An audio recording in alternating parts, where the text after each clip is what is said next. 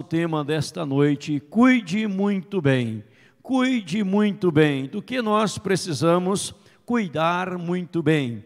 Eu quero ler esse texto como o texto inicial e passear com os irmãos também em outros textos durante a pregação em nome de Jesus. Romanos 12, 1 e 2. Rogo-vos, pois, irmãos, pelas misericórdias de Deus, que apresenteis o vosso corpo por sacrifício vivo, santo e agradável a Deus, que é o vosso culto racional. E não vos conformeis com este século, mas transformai-vos pela renovação da vossa mente, para que experimenteis qual seja a boa, agradável e perfeita vontade de Deus. Vamos ler mais uma vez, tenha sua Bíblia aberta, leia comigo, por favor, mais uma vez, verso 1 e 2, você pode ler comigo?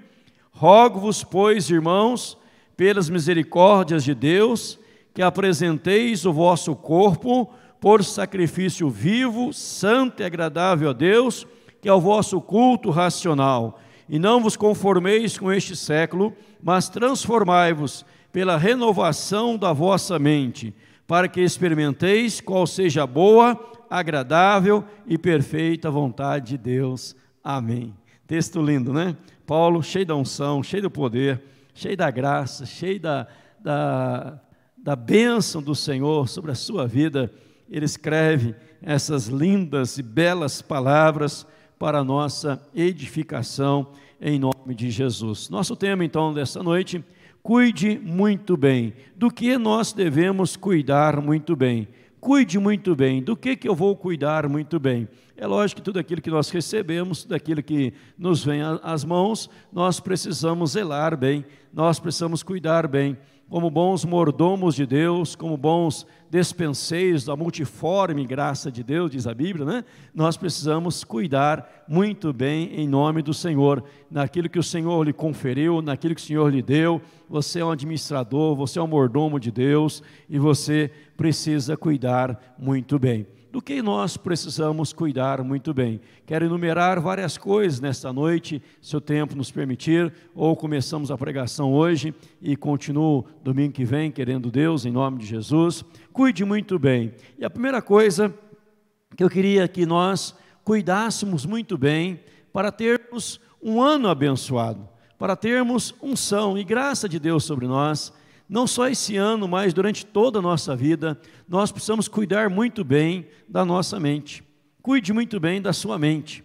A nossa mente, aquilo que nós pensamos, aquilo que nós imaginamos, os nossos pensamentos, aquilo que nos ronda a nossa mente, precisamos cuidar muito bem.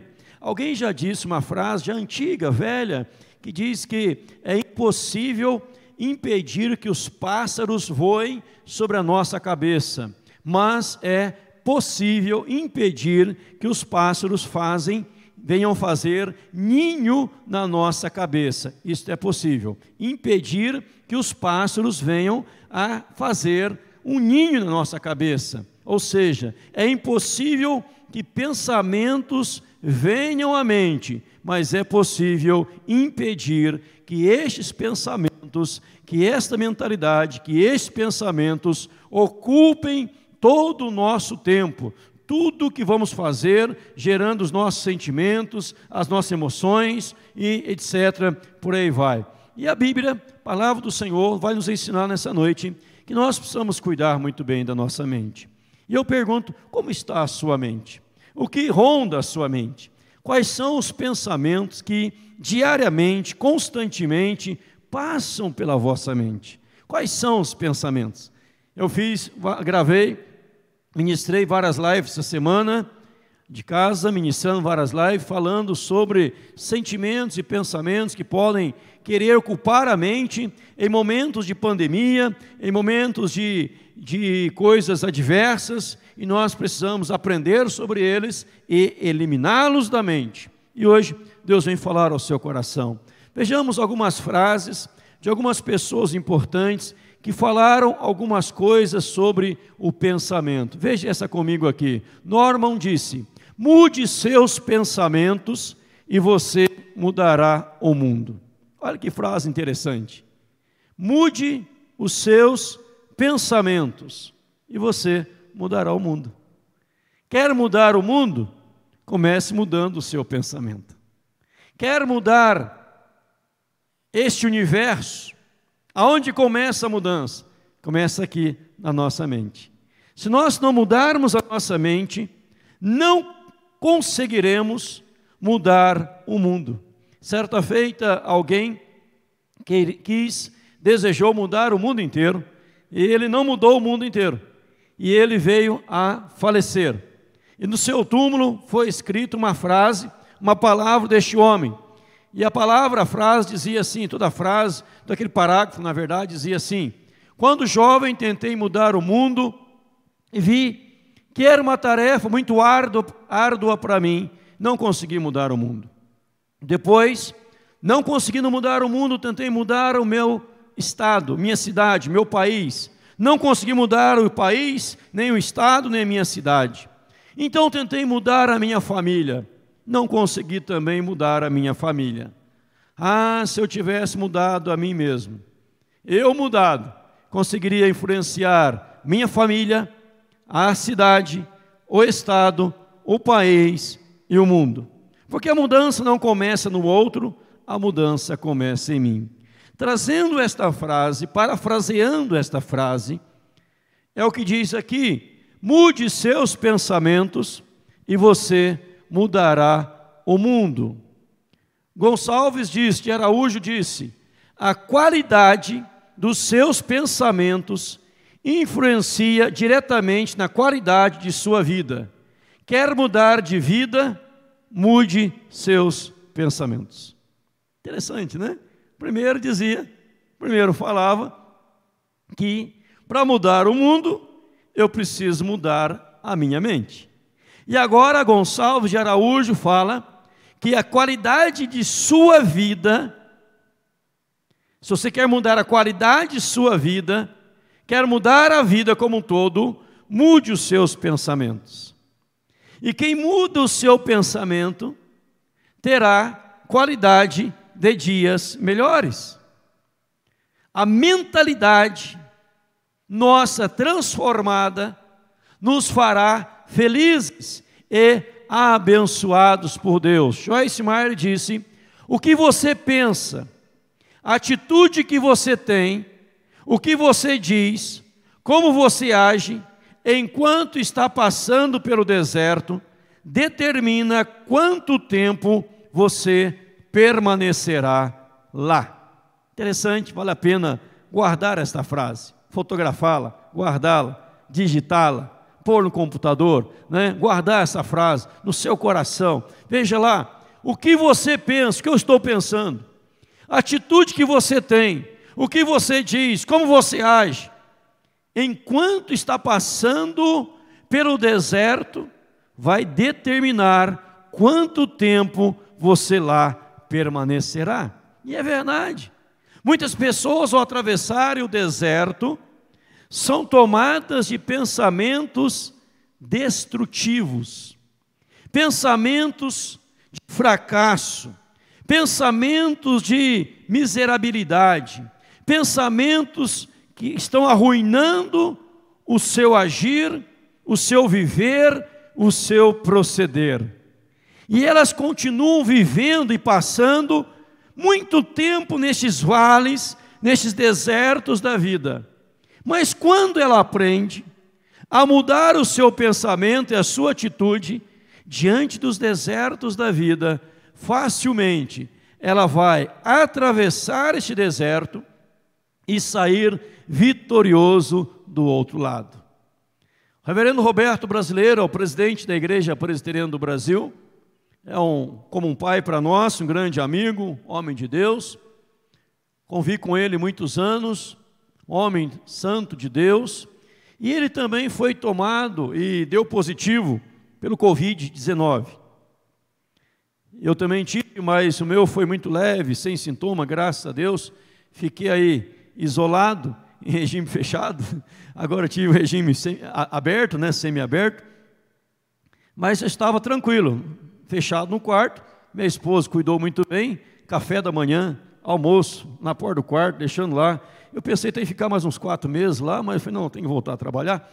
E voltei às atividades, né? Mas, Reverendo Roberto, não foi assim. Ele foi bem complicado. Ele ficou 23 dias internado no hospital, aquele hospital israelense lá de São Paulo.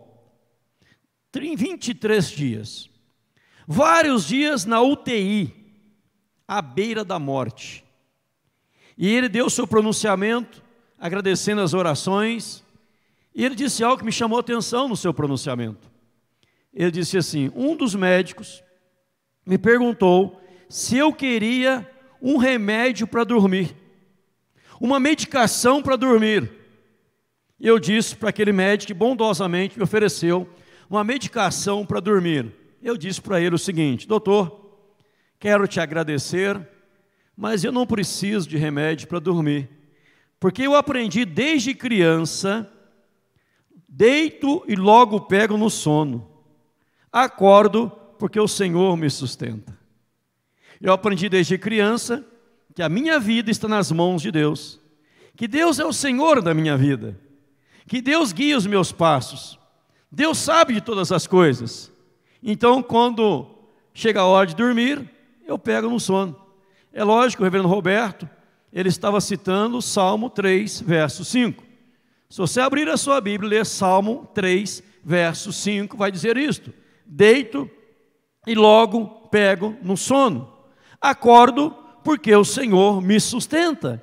Veja que um homem, 23 dias internado no hospital, 23 dias, e muitos destes, a maioria quase, na UTI, na hora de dormir, ele dormia. Passando por um deserto, passando por um vale, passando por uma dificuldade, mas ele tinha sua mente guardada pelo poder de Deus. E venceu, atravessou, e está muito bem, alta, teve alta, está de volta às suas atividades. Louvado seja Deus.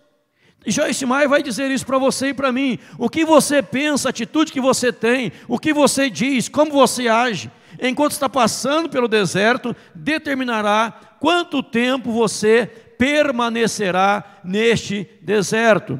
Ana Paulino disse a nossa mente é um campo de batalha, nela trava-se uma das maiores batalhas da nossa vida. É nela que decidimos vencer ou ser derrotado. Creio que ela melhorou uma frase de Joyce Meyer sobre a mente de campo de batalha, e ela acrescenta isso dela, Ana Paulino. É nela, na mente, que decidimos vencer ou ser derrotado. Você decide ter uma vida vitoriosa, abençoada, bem-sucedida, realizada na mente. Você decide ser fracassado, frustrado, derrotado, caído, cabisbaixo na sua mente. E pensamentos negativos, pensamentos destrutivos, pensamentos que vêm arruinar a sua alma, gera o quê? gera a tão chamada e conhecida depressão. E a pessoa cai em depressão profunda e só fica pensando bobeira, só fica pensando besteira, só fica pensando coisas perniciosas, destrutivas, negativas, tomadas pelo negativismo. Quando olhamos para a palavra de Deus, vemos Paulo e Silas num grande deserto, Aonde era o deserto? A cadeia. Estavam presos por causa do evangelho. Haviam sido surrados, receberam uma quarentena de açoites menos um, 39 chicotadas várias vezes, eles apanharam muito e foram parar no cárcere. Mas, diz a Bíblia, Atos dos Apóstolos, por volta da meia-noite, Paulo e Silas cantavam louvores a Deus. Por volta da meia-noite, Paulo e Silas louvavam o nome do Senhor. Por quê? Como? Como é possível? Porque eles tinham a mente bem guardada. A mente estava protegida. Posso estar passando por um deserto, uma tempestade, mas eu decidi vencer. A nossa mente é um campo de batalha nela trava-se uma das maiores batalhas da nossa vida. É nela que decidimos vencer ou ser derrotado.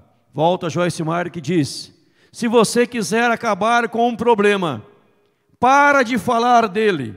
Sua mente afeta a sua boca e sua boca afeta a sua mente. Que grande verdade. Se você quer acabar com um problema, para de falar nele, porque a mente afeta a boca e a boca afeta a mente. Nós precisamos olhar para essas verdades que nos são ministradas, para que nossa mente seja renovada no campo espiritual, no campo material e nos demais campos da vida, todas as áreas da vida. Eu preciso cuidar dos meus pensamentos. Joyce Meyer escreveu o livro Mentes Tranquilas, Almas Felizes. Não li esse livro dela ainda, mas eu creio que é muito bom. O que me destacou, esse livro me chamou a atenção, foi o tema Mentes Tranquilas, Almas Felizes. A mente está tranquila, a alma está feliz. Veja que é também uma grande verdade. Paulo e Silas, a alma estava tranquila, embora presos, louvando a Deus. Quem sabe, naquele momento pensando assim: Deus é bom, Deus é tremendo, Deus é maravilhoso, que bênção sofrer pelo nome do Senhor. Que bênção estar preso por causa do Evangelho. Que bênção, que honra para nós. Mas Deus continua no controle. Louvado seja o seu nome. E Paulo olha para Silas e fala: Silas, vamos cantar um hino ao Senhor. Silas, Silas olha para Paulo e Paulo fala, e fala: Paulo, sim, vamos cantar agora. Tira aí, Paulo, eu vou fazer a segunda voz aqui. Vamos fazer um dueto para o Senhor aqui no presídio, aqui na cadeia, e começar a louvar o nome do Senhor. As cadeias caíram, as portas se abriram, carcereiro se converte, batiza o carcereiro naquela noite. Grandes milagres de Deus sucederam, porque a mente deles estava bem cuidada nas mãos de Deus, em nome de Jesus. Mente tranquila, alma feliz. Você quer ter a sua alma feliz, meu irmão, minha irmã? Traga tranquilidade para a sua mente. Que esse turbilhão de pensamentos se acalme Tal como Jesus disse aquele dia da grande tempestade: mar, acalma-te, vento, emudece. Deus pode dizer aos turbilhões de pensamentos de quem sofre com mente conturbada, mente apavorada, mente aflita, Deus pode dizer pensamentos, acalma-te, emudece, e que pode gerar grande bonança na sua vida, meu irmão, minha irmã, em nome de Jesus. Mas o que devemos fazer? O que devemos fazer para desfrutar e cuidar bem da nossa mente? Quero citar algumas verdades da palavra do Senhor. Primeiramente, levar cativo todo pensamento à obediência de Cristo. Levar cativo todo pensamento à obediência de Cristo. Aonde que eu aprendo isto aqui? Qual autor escreveu isso? Foi a Bíblia foi a palavra do Senhor. Olha o que a Bíblia diz, Paulo escreve assim no Coríntios 10, 4. Porque as nossas armas, porque as armas da nossa milícia não são carnais, e sim poderosas em Deus para destruir fortalezas, anulando nós sofismas. Eu já volto aqui. E, e toda altivez se levante contra o conhecimento de Deus e levando cativo todo pensamento à obediência de Cristo. Eu preciso aprender a levar cativo todo pensamento à obediência de Cristo. Qualquer pensamento, qualquer pensamento, eu levo à obediência de Cristo, a pessoa de Jesus. E veja que eu disse que voltar e volto agora, quando eu entendo isto aqui, eu vou anular sofismas. E o que é um sofisma? O que é o sofisma? É um argumento, um raciocínio com o objetivo de produzir a ilusão da verdade, que, embora simule um acordo com as regras da lógica, apresenta na realidade uma estrutura interna incorreta e deliberadamente enganosa.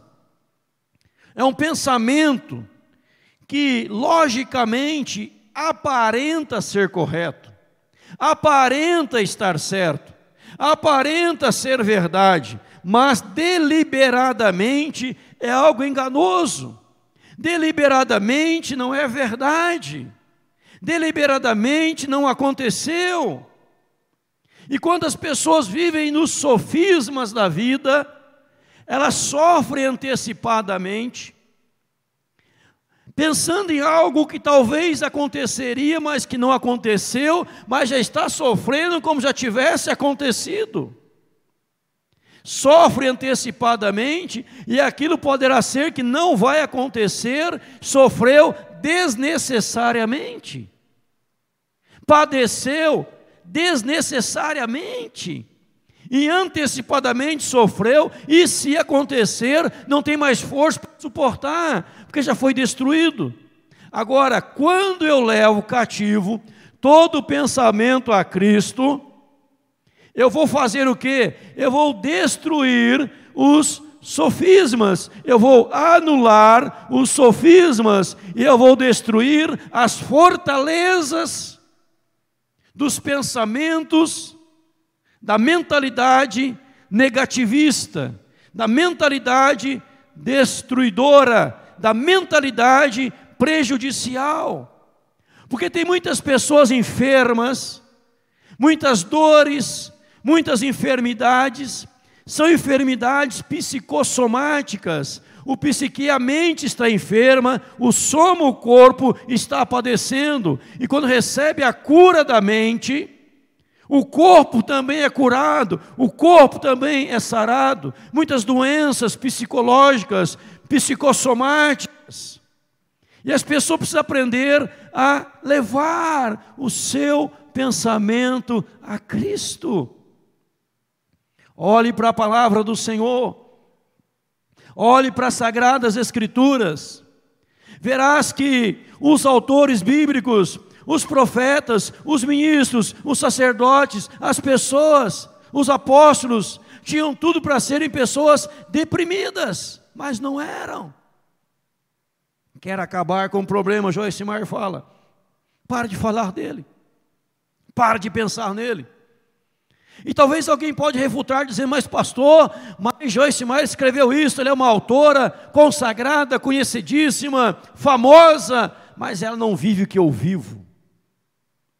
Joyce Meyer ela foi, ela fora violentada sexualmente por muitos familiares quando jovem, adolescente, jovem, abusada sexualmente por familiares, por parentes íntimos, chegados, muitas vezes abusada.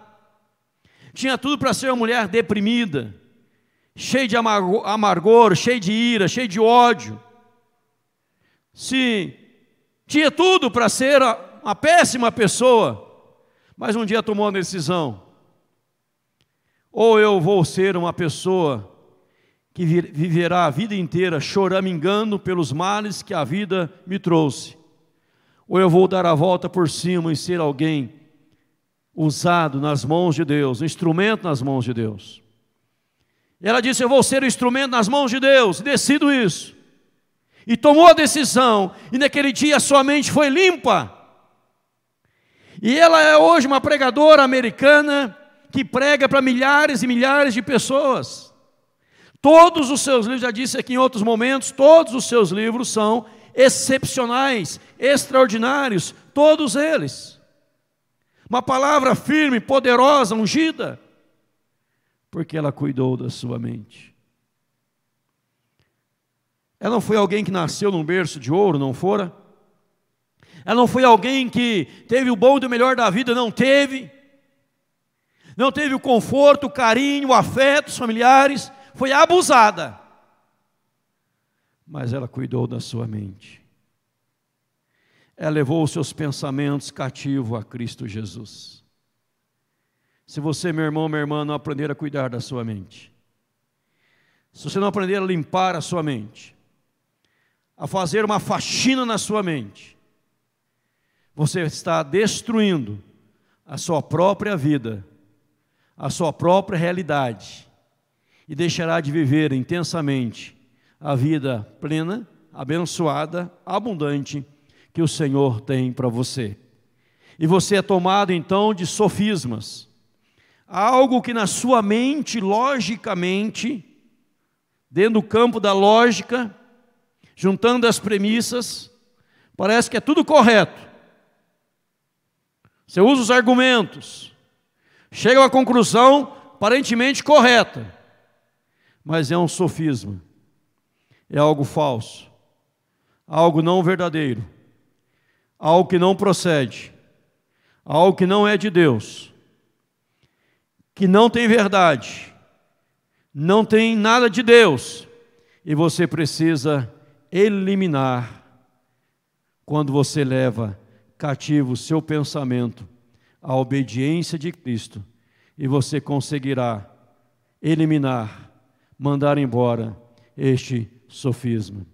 Precisa também, irmãos, renovar a mente, renovar a minha mente. Veja o que a Bíblia diz sobre renovar a mente, enquanto os irmãos da técnica certo que está assistindo, está cortando a televisão. Renovar a mente. Diz a Bíblia aí a palavra do Senhor, Romanos. Rogo-vos, pois, irmãos, pela misericórdia de Deus, que apresenteis o vosso corpo por sacrifício vivo, santo e agradável a Deus, que é o vosso culto racional, e não vos conformeis, e não vos conformeis com este século você não vai se conformar com o século, mas transformai-vos pela renovação da vossa mente, para que você experimente qual seja a boa, agradável e perfeita vontade de Deus. A Bíblia não fala para você transformar o século, ela fala para você transformar a sua mente. Transforme a sua mente. Não se conforme com o presente século. Muda a sua mente. E se a sua mente for mudada, em o nome de Jesus, você terá poder de Deus, graça de Deus, unção de Deus, para transformar o século. Mas veja, eu volto aqui e repito para você, que a Bíblia que não está mandando, o texto que nós lemos na abertura da mensagem, pra, para que eu e você venhamos a transformar o século. Fala para não conformar, mas transformai-vos. Não é para transformar o século, é você se transformar. Pela renovação da vossa mente. A coisa pode estar difícil, mas a minha mente está transformada. A minha mente está cuidada. Eu, com uma mente renovada, verei o milagre de Deus em ação em nome de Jesus. Pensem comigo aqui nos pais de Moisés. Como se chamavam os pais de Moisés? Joquebed e Anrão. Anrão. É assim que fala, Anrão. Não é Arão, é Anrão. Aenirão, Anrão. Joquebed e Anrão tiveram um filho, casaram. Qual era o ambiente que eles casaram? Egito. O que, que eles eram no Egito? Escravos. Tinha uma ordem de Faraó. Qual era a ordem de Faraó? Toda criança do sexo masculino vai ser morta. Imagina quando Joquebed e Arão, Arão casaram. Imagina que as pessoas que conheciam eles pensaram. Eu imagino o seguinte pensamento: casar no Egito? Nós somos escravos. Como que alguém vai casar sendo escravo? Não há recursos? Não há nada? Aí Joquebed fala assim: Eu estou grávida. Imagina o pensamento das pessoas. Joquebed está grávida? Ela não sabe que o rei vai matar toda criança do sexo masculino? Tomara que seja uma menina, se for menino vai morrer. Olha o que as pessoas pensavam, o que as pessoas falavam. Joquebede, você está maluca, você está doida, você está sem razão, você perdeu a razão, você perdeu a lógica, você perdeu sabedoria, você perdeu bom senso. Como você vai ter filho, vai se engravidar, vai ficar grávida no deserto da vida no Egito, somos escravos. Você não sabe que o rei mandou matar as crianças? É melhor você abortar. E quem sabe uma vizinha disse para ela, Joquebede, aborte. Aproveite que o velhinho que foi eleito presidente americano agora aprova o aborto. Aprova. Agora você aproveita e aborta, porque o velhinho maluco está aprovando. Já é hora de abortar, porque vai perder teu filho. O faraó vai matar a criança. Mas Joquebede não se conformou. Ela tinha uma mente renovada. Ela pensava assim: tudo nada é imaginação. Não está escrito isso na Bíblia. Se você duvidar, quando chegar no céu, você pergunta para ela, que ela vai confirmar. Não tenha pressa de perguntar para ela, evidentemente. Ela, então é melhor acreditar que eu estou falando que querer perguntar para ela amanhã cedo. E disse, pensava assim, Joquebede, Deus é Senhor da minha história. Deus instituiu, constituiu a família. Filhos são herança do Senhor. Deus dará as condições necessárias. Louvado seja o nome do Senhor. E a sua mente renovada fez com que ela casasse, tivesse filho. E o filho Joquebede foi educado no melhor colégio da época. Não era nem o ângulo nem o ideal, era o colégio do Egito. Colégio egípcio. Não era o Mackenzie, não era as universidades americanas, era um colégio maior da época, era ciência os egípcios. Leia Números, leia Deuteronômio, leia Levíticos. As normas sanitárias de Moisés, administrativas de Moisés, estratégias de Moisés, ele aprendeu onde isso? No Egito. Lá que ele aprendeu tudo aquilo. E agora o filho dela, Moisés,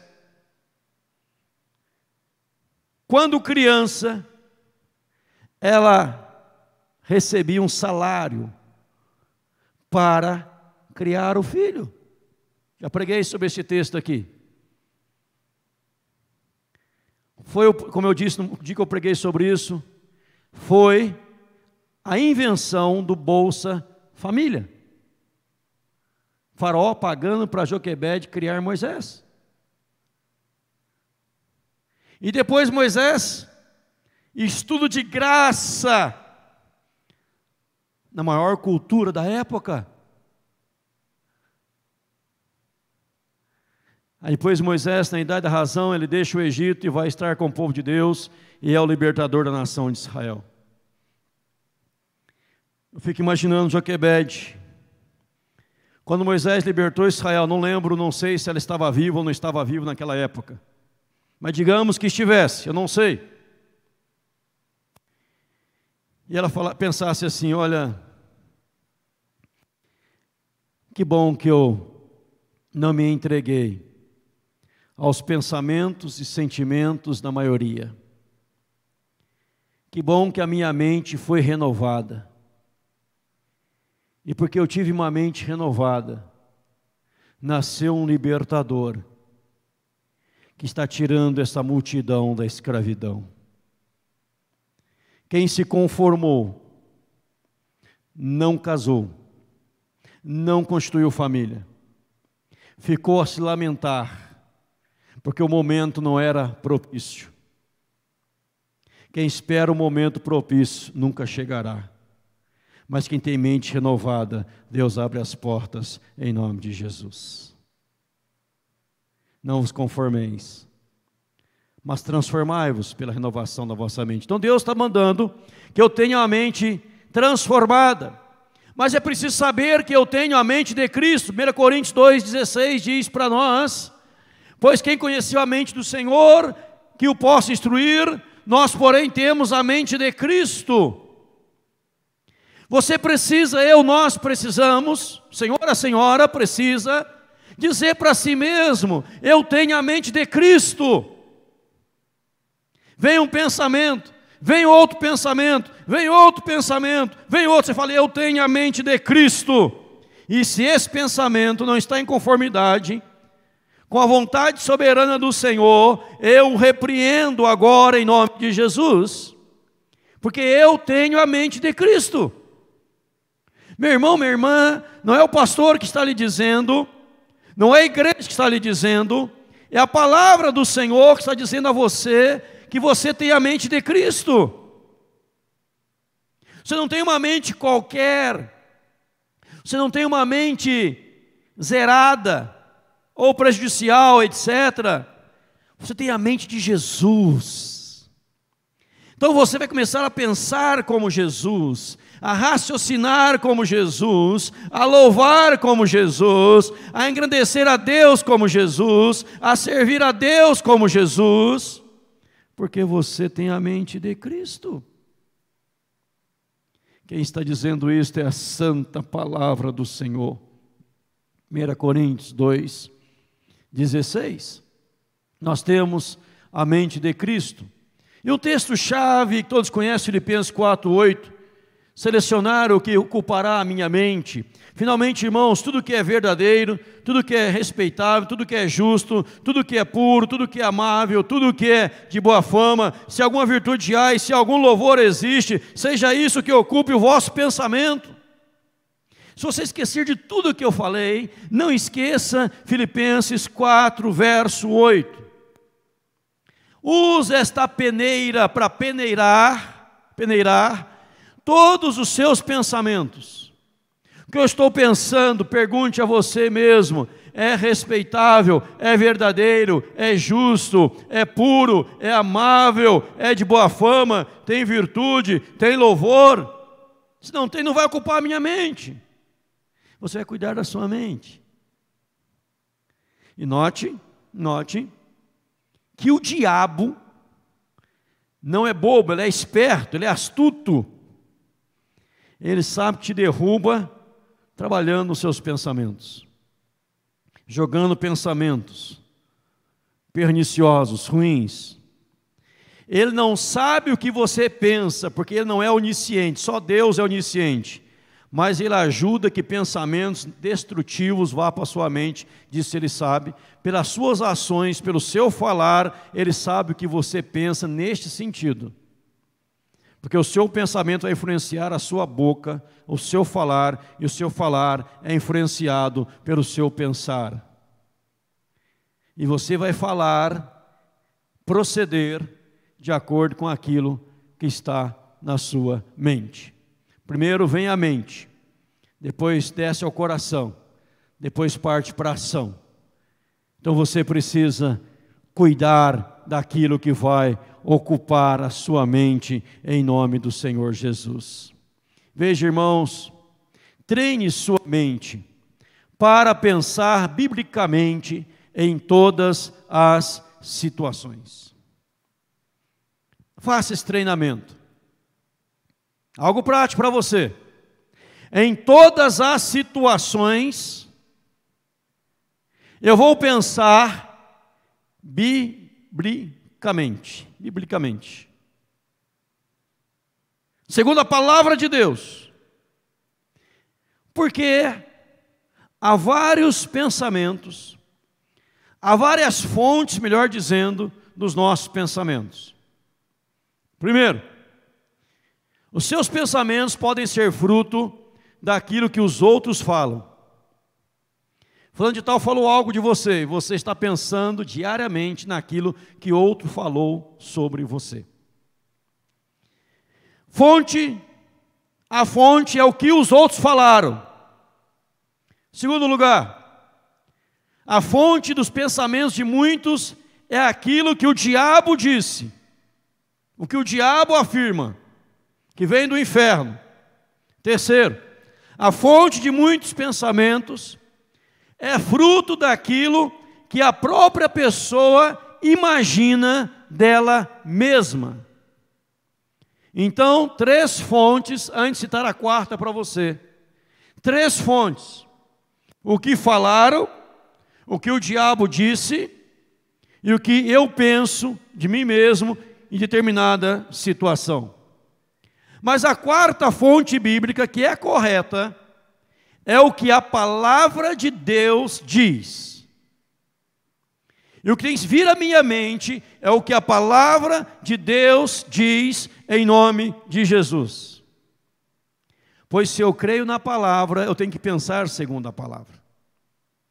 Se eu digo que a palavra é a fonte de regra de fé e prática, é Bíblia, a palavra de Deus, então eu vou pensar biblicamente, eu vou treinar os meus pensamentos, eu vou treinar a minha mente para pensar biblicamente em todas as situações. Por exemplo, só dois textos para você. Romanos 8, 28. Sabemos que todas as coisas cooperam para o bem daqueles que amam a Deus, daqueles que são chamados segundo o seu propósito. Está lá na Bíblia, aqui só virá umas folhas aí, Romanos 8, verso 28.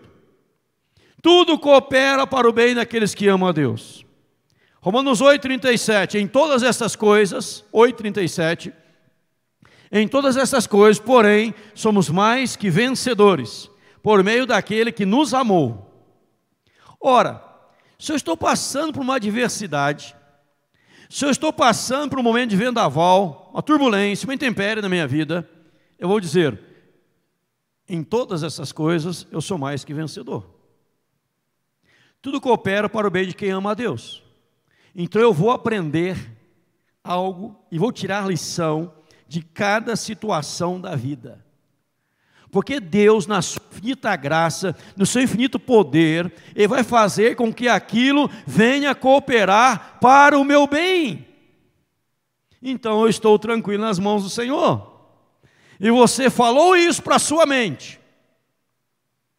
Aí você vai enfrentar, enfrentará cada situação de cabeça erguida em nome de Jesus. Pense biblicamente em nome do Senhor Jesus Cristo. Olha o que disse a palavra de Deus, antes de citar uma frase aqui. Em todas estas coisas, somos mais que vencedores. Se você viver isso, meu irmão, você será abençoado e agraciado por Deus. Abraão Lincoln disse: Podemos reclamar porque as roseiras têm espinhos, ou nos alegrar porque os espinhos têm rosas. O negativo, o pessimista, ele reclama dos espinhos.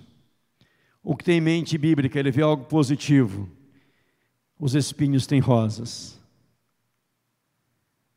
Ele tira algo glorioso maravilhoso, que fortalece a sua alma, que lhe dá graça, que dá unção, que dá prazer em viver. A mente poluída, negativa, ela olha, como diz Abraão Lincoln, para os espinhos. A roseira estão cheia de espinhos. O homem e a mulher de Deus, com a mente renovada, fala: os espinhos têm rosas. Que rosas lindas! Certa feita, alguém me procurou dizendo: Eu moro com fulano de tal. Nesta casa moramos com outra família. E um da família sempre vive mal humorado, etc. E essa pessoa tem mania quando está revoltada contra mim, a pessoa me dizia, de bater a porta da casa entrar num quarto pá, porta, pá. E a pessoa dizia: Eu fico muito triste com isso, porque eu sei que faz isso para me ferir, para me magoar. Eu disse: Fulano, seguinte, sabe por que a pessoa bate a porta assim? Por que, pastor? Era só testando as dobradiças da porta para ver se são fortes. O portal para ver se é forte, se o trinco é forte. Se a fechadura está bem instalada, para ver se não vai quebrar, está testando, é um teste da, da, da própria porta. E ela começou a cair em gargalhada e disse: Ah, pastor, que isso?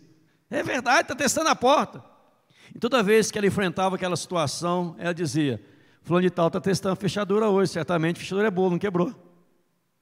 Isso fazia com que ela não ficasse em amargura, em tristeza, em melancolia, caísse em depressão, em sofrimento, mas quando olhava e ouvia aquela situação, presenciasse aquela situação, ela lembrava do que eu falei, começava a sorrir e fazia um bem tremendo na vida dela. Você precisa aprender a pensar biblicamente. Olhar porque Abraão Lincoln disse e praticar na sua vida. Mude seus pensamentos limitantes. Mude pensamentos limitantes. Não vou conseguir. Não vai dar certo. Eu vi um pastor que teve também o Covid, foi convidado pelo Covid também falando assim: eu estava em isolamento, ele dizendo testemunho, estava em isolamento em casa e comecei a assistir televisão. E me ca caí em depressão. Sentimento depressivo. Ora, evidente. Começou só a encher a mente de coisas que não prestam. Começou só a encher a mente de destruição. É como uma pessoa que tem medo de viajar de avião e antes de viajar de avião, assiste 10 vídeos de desastre aéreo. Vai entrar no avião pensando em quê? No churrasco após a viagem? Não, vai entrar mente negativa. Tem medo de viajar de carro. E antes de sair para viajar de carro, assiste 10 acidentes de carro. Vai ter medo de entrar no carro. Tem medo de sair na rua. E antes de sair na rua, assiste lá na televisão várias propagandas de pessoas que foram contaminadas e morreram. Vai ter medo de sair de casa. Porque a mente está tomada de coisa negativa. E a pessoa começa a pensar de maneira limitante. Então, mude seus pensamentos limitantes. Pense na grandiosidade de Deus, no poder de Deus, na majestade de Deus, no que Deus é possível, o que Deus pode fazer na tua vida, na tua história. Mas muda os seus pensamentos. Em nome de Jesus. Aí a depressão vai dizer: não posso mais, eu vou deprimir uma outra pessoa, porque esse aqui não aguento mais. Ele mudou a mentalidade, eu vou deprimir um outro. Está com a mente fraca. Aí encontra o outro forte também, fala, vou para um outro. Aí encontra o outro e vai para o outro. Daqui a pouco está lá na Chechenha, porque não tem mais ninguém para deprimir aqui. Porque nossa mente está renovada em nome de Jesus. Agora olha o pensamento limitante. Eu tenho certeza que o diabo já sussurrou na mente de muitas pessoas, ou no auditório, ou que me assiste pelas redes sociais, porque o Espírito Santo me revela o que o pastor está falando. O diabo está dizendo assim para muitas pessoas: que o pastor está falando é fácil falar, mas não é fácil viver. Eu sei que para muitas pessoas o diabo já disse isso quando eu prego. O que o pastor está falando é fácil falar, mas não é fácil viver. E é impossível viver. Mas eu quero dizer para você quem o diabo está falando isso? Que isso é um sentimento do demônio e você o repreenda em nome de Jesus e encha a tua mente da palavra do Senhor. E para muitos o diabo também está dizendo, e o Espírito Santo também me traz. Olha, é até bonito o que ele está falando, mas a sua situação é, dif é diferente daquele que ele citou para que você continue se fazendo de vítima. Repreenda também tal pensamento, repreenda também tal atitude. Porque o Espírito Santo está falando ao seu coração. E o culto não é um cerimonial, não é um, uma decoreba, é um momento de celebração a Deus, a presença de Deus, de Cristo e do Espírito Santo, e cheio da unção, ministrando ao teu coração, para que você mude de vida hoje, em nome de Jesus. Mas é preciso apropriar-se da palavra, receber a palavra e mudar os pensamentos limitantes. Coloque a palavra de Deus em sua mente. Se você vai pensar, biblicamente, que eu falei anterior, anteriormente, você agora vai colocar a palavra de Deus na sua mente. Eu quero trazer esta palavra para a minha mente. E qual o tema de hoje? Cuide muito bem. Em primeiro lugar, Estou só no primeiro ponto. É lógico que os demais ficarão para domingo que vem. Mas, primeiro ponto, cuide muito bem da sua mente. Mente. Cuide da mente. Olha o poder da mente. Poder dos nossos pensamentos. Vencendo as limitações da vida. Vencendo as limitações. Coloque a palavra de Deus na sua mente. Aqui está a mente, você vai colocar a palavra de Deus na sua mente.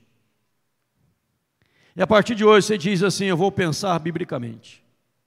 Eu vou pensar segundo a revelação divina, a Bíblia Sagrada. Eu vou pensar segundo o que está registrado na Bíblia, na palavra do Senhor. O diabo está dizendo que eu vou fracassar, que não vai dar certo, mas a Bíblia está dizendo que eu já sou mais que vencedor, louvado seja o nome do Senhor.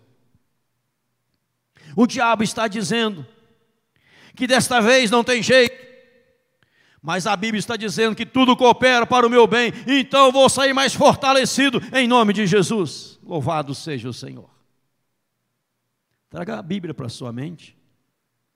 Agora, evidente, para trazer a Bíblia na nossa mente, eu preciso conhecer a Bíblia. Eu preciso ler a Bíblia. Ao invés de ficar assistindo jornal, leia a Bíblia. Ao invés de ficar ouvindo propaganda do calça apertada, leia a Bíblia. Leia a Bíblia. Leia a Bíblia. Leia a Bíblia. Leia a Bíblia. Cuide da sua mente. Cuide da sua mente. Porque a Bíblia é a palavra de Deus. A Bíblia é a nossa única regra infalível de fé e prática. Pastor Silas Malafaia disse dias numa pregação, e ele prega muito bem. De vez em quando fala umas besteiras, mas normalmente ele prega bem. Ele disse: inconcebível. Dessa vez ele acertou. De vez em quando acerta, né, Tia? Dessa vez acertou. E muitas vezes ele acerta. Como eu também muitas vezes acerto, muitas vezes eu erro. Ele disse: inconcebível um crente que crê tanto na Bíblia, já é crente há mais de 10 anos, não lembro quantos anos ele falou, mas eu estou citando aqui agora, mais de 10 anos, ele falou tantos anos, não lembro quantos anos, há tantos anos já é membro de igreja, mas que nunca leu a Bíblia inteira crê tanto nela que não a leu inteira. Recebeu uma carta do amor da sua vida, Deus, o amado de nossa alma, mas nunca leu a carta dele. Só lê Salmos. Só leu Mateus, Marcos, Lucas, João. Todo ano promete ler a Bíblia inteira, chega em Gênesis capítulo 3, já desiste. Vai ler no capítulo 4. Quer só ler Apocalipse, mas não entende nada do que leu. Não lê a Bíblia inteira, Gênesis, Apocalipse. Aí ah, eu amo a Bíblia, a palavra de Deus, regra de fé e prática, aleluia. Como a Bíblia é poderosa. Já leu inteiro? Nunca. Que tipo de crente você é? Leia a Bíblia toda. Gênesis Apocalipse. Leia toda ela. Ah, mas eu leio todos os livros, livros, livros e mais livros. Leia a Bíblia primeiro. A Bíblia não é, não pode não, pode, não podem os livros substituir a Bíblia. A Bíblia é primeiro, em nome de Jesus. Mas você precisa, irmãos, para encerrar. Domingo que vem eu continuo. Coloque a palavra de Deus em sua mente. Está ouvindo nesta noite? Cuide muito bem da sua mente. Eu gosto muito de pregar. Louvado seja Deus, para a glória de Deus. Já percebe, né? Que eu gosto. Ainda não sei, estou aprendendo, mas eu gosto. Porque eu creio no poder da palavra do Senhor. Eu creio no que ela pode gerar na sua vida. Eu creio que muitos aconselhamentos, eles são, todos eles são ótimos, eu estou disponível 24 horas, os irmãos sabem, para qualquer pessoa, eu estou disponível 24 horas, minha esposa confirma isso. De 24 horas estou sempre disponível, atendo qualquer pessoa, qualquer hora. Mas eu creio que no momento de pregação é o momento poderoso que Deus trata o nosso coração. Quando nós ouvimos, pedindo Deus, fala conosco, nos ensine. E muitas, me perdoe os psicólogos, muitos, muitas sessões podem ser eliminadas quando a pessoa ouve uma pregação e acolhe na mente a palavra de Deus. Muitos psicólogos vão ficar sem sessões quando as pessoas ouvem a palavra de Deus. E os psicólogos cristãos concordam comigo. Porque os cristãos, nós temos vários no auditório, eles, quando vão consultar alguém, eles também ensinam a palavra de Deus. Eles também querem ver a pessoa ter um alta, tendo alta, amadurecendo e crescendo sobre a palavra de Deus. Que eles são cristãos, como os que estão no auditório nessa noite. Tementes a Deus, ensina a palavra do Senhor. Nós precisamos acreditar. Quando a mensagem é ministrada, não são no poder, Deus está tratando muitas pessoas Deus está resolvendo muitos conflitos, muitas crises. Tive uma ovelha muitos anos atrás, em outro estado, que o marido havia abandonado, abandonou, abandonou, foi embora. Ela tinha quatro filhos. E as pessoas diziam para ela: que traste, que traste, que marido, que coisa. E ela pensava sempre assim e me revelava: meu marido foi um presente dado de Deus, por Deus. E na mente dela dizia: Eu vou receber meu marido transformado para casa, mudado. Porque quem Deus, quem deu foi Deus. Deus vai mudar o coração do meu marido, vai trazê-lo de volta para casa, mudado e renovado. Pessoas diziam: Largue mão, arruma outro. É dizer, não, meu casamento é dádiva de Deus. Deus restaurou aquele casamento. Deus trouxe aquele homem de volta para casa, transformado, convertido, mudado num novo homem. Porque em todo tempo ela cuidou do que ela ia pensar. Ela trouxe a palavra de Deus à sua mente, em nome de Jesus. Talvez pessoas que em crise conjugal estão pensando, não tem mais jeito no nosso casamento. Nós vamos divorciar, não quero mais viver casado, vou divorciar. Cuida da sua mente, traga a palavra de Deus à sua mente. E Deus vai restaurar o seu casamento. Deus vai cuidar de você em nome de Jesus. Não aguento mais meu marido, não aguento mais minha esposa. Se Deus pensasse em também, não te aguenta mais, não te aguentaria mais também, mas Deus te ama e te chama de volta. Muda a sua mente. Deus abençoe seu casamento. O meu sonho nunca será realizado. Diga: meu sonho está nas mãos de Deus. E a Bíblia diz que os velhos sonharão, terão visões, os jovens sonharão, os velhos terão visões, etc. Por aí vai. Nós precisamos trazer a palavra na nossa mente em nome de Jesus. Toda desgraça todo sofrimento, toda melancolia, toda destruição, todo sucesso, toda vitória, toda conquista começou na mente. Cuide muito bem da sua mente. O diabo sabe disso. Ele vai jogar coisas negativas na sua mente. Mas hoje, em nome de Jesus, você fala: Deus, eu vou cuidar dos meus pensamentos. Eu vou cuidar do que eu penso. Que vai influenciar, que eu vou falar domingo que vem, na minha fala, no que eu estou dizendo, no que eu estou falando. Pense conforme a palavra de Deus. E deixa Deus fazer com que você venha experimentar, como diz aqui a Bíblia, a boa, perfeita e agradável vontade de Deus na sua vida.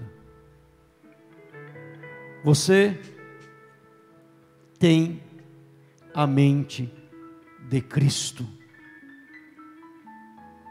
Todo pensamento leva cativo a Ele. Por isso a Bíblia diz: Não andeis ansiosos de coisa alguma. Em tudo, porém, sejam conhecidos diante de Deus as vossas petições, pela oração, pela súplica e com ações de graças. Se a sua mente for tomada pelo negativismo, o diabo vai colocar na sua mente o diabo para você dar cabo da vida, dizendo para você não vale a pena viver. Mas a mente bíblica diz: apesar do mundo, apesar do século todo difícil, com a minha mente renovada, eu enfrento os problemas e declaro a vitória na minha vida, em nome de Jesus. Entrega a sua mente para Jesus. Receba a mente renovada, a mente de Cristo.